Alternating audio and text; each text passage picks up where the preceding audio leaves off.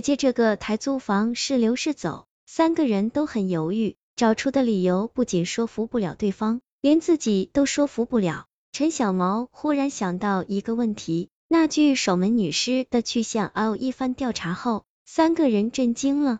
前任房客离开后，女尸又归还了那位私家医学院的朋友。这位朋友没过多久，便因为非法交易尸体被捕，又供出了多名交易对象。这具守门女尸五官清晰，表情狰狞，尸体内的血液甚至都没有完全凝固，因为非常独特。交易者对其来源进行了特别说明，女尸是在一场山洪之后，在一处山沟里被偶然发现的。因为气候、土壤和密封效果良好的原因，女尸保存的比较完好。那个山沟距离阳刚深陨的山坡并不远，距离五人合葬墓的山坡更近。F 这名交易对象服刑期满后还住在本市，陈小毛想办法找到了他。问到了他想要的答案，王里又找了熟悉的朋友，想方设法弄到了守门女尸的照片，然后三个人商议后，拿着照片径直去找何梦如。按陈小毛的推测，守门女尸有相当大的概率就是何梦如几年前死于泥石流的姐姐。查到这一步，三个人再也无计可施。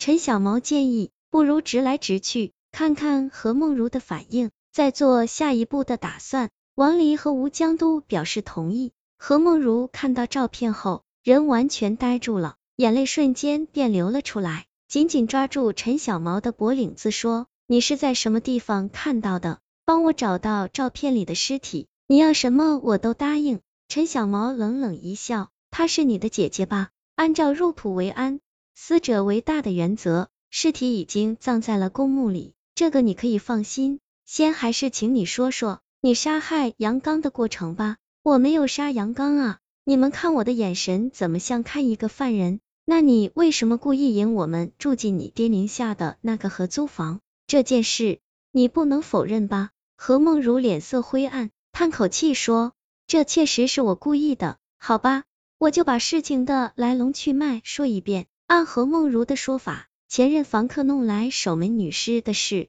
他和他爹都是事后才知道，从来没和守门女尸打过照面，根本就不晓得这就是他死去多年的姐姐。他也听过邻居关于半边女鬼在出租房显形的说法，可他和爹爹从来都没看到过。只是在前任房客离开后，何梦如经常做同一个梦，梦境很清晰，姐姐好像还活着，却一直只有半个身子。托付他想办法在学校找四个人住进那间合租房，还告诉了他一个寝室号码四零二。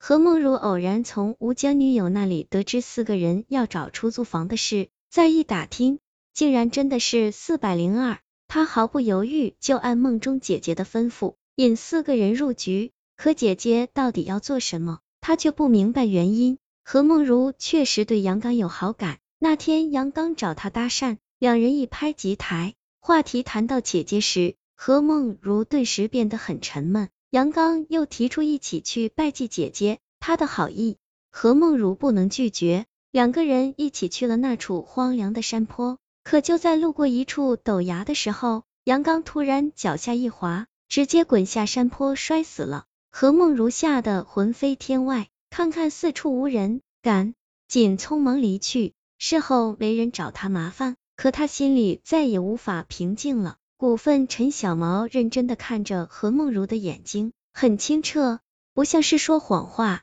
良久，陈小毛说：“何梦如同学，再等一天就是月圆之夜了。你姐姐到底要做什么？到时兴许就能知晓。我们三个人逃无可逃，只能默默面对。希望你到时能来陪我们，兴许还能化解你姐姐的怨气。”让我们活下来。何梦如毫不迟疑的重重点头说：“说真的，我也想再次见到姐姐，哪怕她是一个恶鬼。如果她真要向你们下手，我会挡在你们前面。”月圆之夜来了，三男一女忐忑不安的呆坐在合租房里，看着月亮一点点儿从夜空中升起。突然，一股阴冷的风扑面而来，一个半边身子的女鬼真的在房中出现了。她最初出现的姿势，貌似和守门女尸被固定在金属圈的样子一样，就这么直挺挺的挂在半空，然后又轻飘飘的离开了金属圈，来到离四个人两尺远的地方。